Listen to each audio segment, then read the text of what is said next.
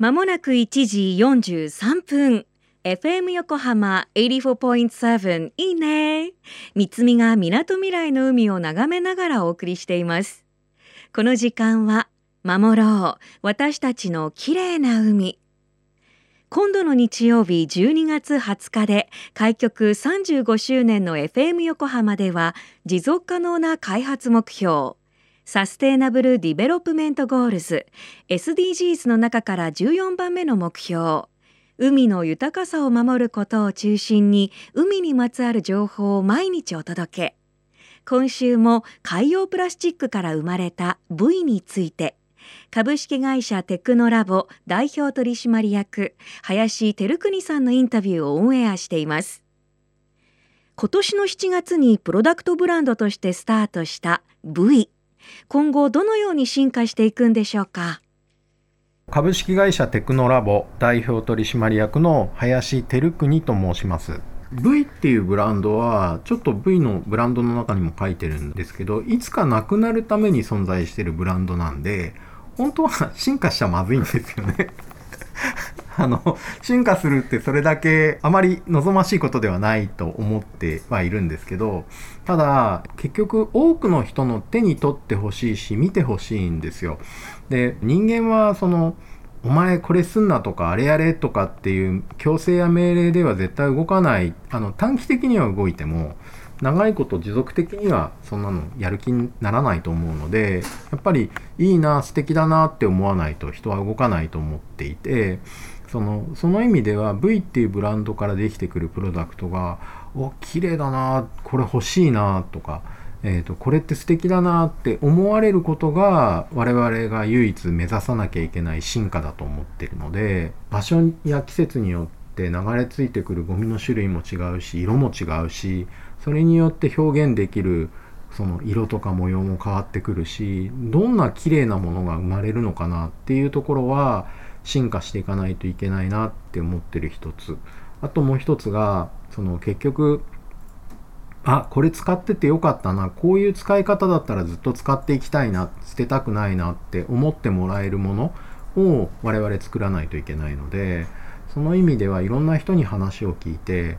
やっぱり帰ってきてちょっとイヤリング外したり指輪外してちょっと置いてその時に気分が上がるような色だったりとかそこにこう物語あいろんな人が拾ったんだって物語があったりとか、えーと、テレワークでそのなんかこう仕事してる時にちょっとペンを置くところで海を感じてもらったりとかっていうことがあるとなんかやる気になるんだよねっていうお話をいただいたりとかそんなそのみんなが欲しいなって思うものって何だろうっていうのを探していくのもこの V っていうブランドのパイロット的なその役割だと思ってるのでそこがもっと進化できたらいろんな人が海洋ゴミで作ったプロダクトいいねって思ってくれてでそこから海洋ゴミって何だっけっていう話を考えてくれたら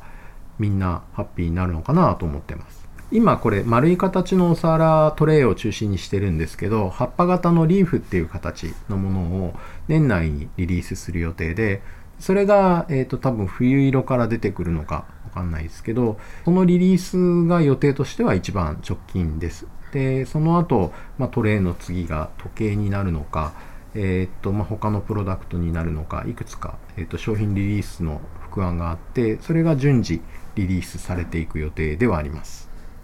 えっと、もともとこの技術って要はプラスチックって均質に大量生産することが前提でで世の中に出てるからだからこそ逆にゴミになっちゃってるって思ってるんですねなので、えっと、これが本当に1品だけとか、えっと、これしかないっていうところが僕らが目指してるところだったりするのでそういう意味で言うと大量に数同じ形のものを大量に作るっていうのはちょっと違うのかなと思ってたりします。でプラスチックの業界は基本的に大量生産に向けていろんな技術をこう研ぎ澄ましてきたので逆に僕ら本業の方がですねどうやって少量でプラスチック作るかっていうことを、え、っと掘り下げてたりするのでその意味であの最初にいかにコストをかけずに、え、っとプロダクトを出すかっていうことはおそらくかなり、えーと、国内というか世界的に見てもそれなりにノウハウを蓄積してる会社だと思うのでその意味で言うとそんなに初期費用を大幅にはかけてないですね。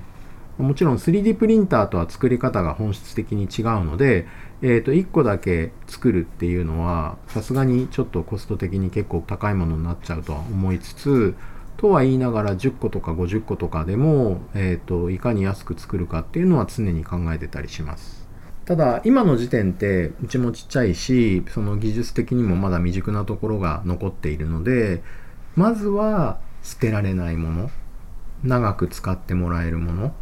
えーと、余談になっちゃうんですけどなんで捨てられるのかなってすごく悩んだことがあってでその時に安いっていうのもそうなんだけど全く同じものがすぐに手に入るっていうのが結構あるよなと思ってでも例えばそのペンでも服でも例えば自分がそこに過ごした時間ってあるわけじゃないですか。このこの仕事してる時にこれ使ってたよねとか。でそれが結局思い入れがないんですよね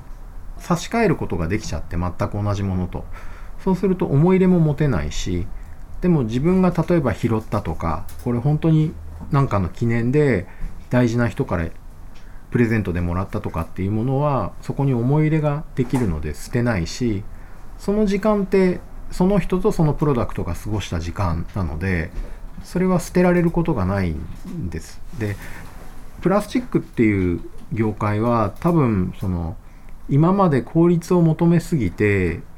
そのそこに時間っていう概念があんまりなくて一緒にそのプロダクトと過ごす時間みたいなことを全く考えてなかったと思うのでだから世界で一つの模様っていうのも多分この模様って捨てたらもう同じものは手に入らないって思ったら少しそのその人の時間がそこに乗っかってくるだろうしっていうことを考えるとその僕らはまず捨てられないものをどうやって作るかっていうことを考えてそれが捨てられないものだったら作るでもあのパッともらってわーって言ってすぐに捨てられちゃうものだとまただってゴミ作ってるじゃんっていうところがあるのでそれは作らないっていうことなんで、まあ、順次あのご協力できる仕事を広げていきたいなとは思ってます。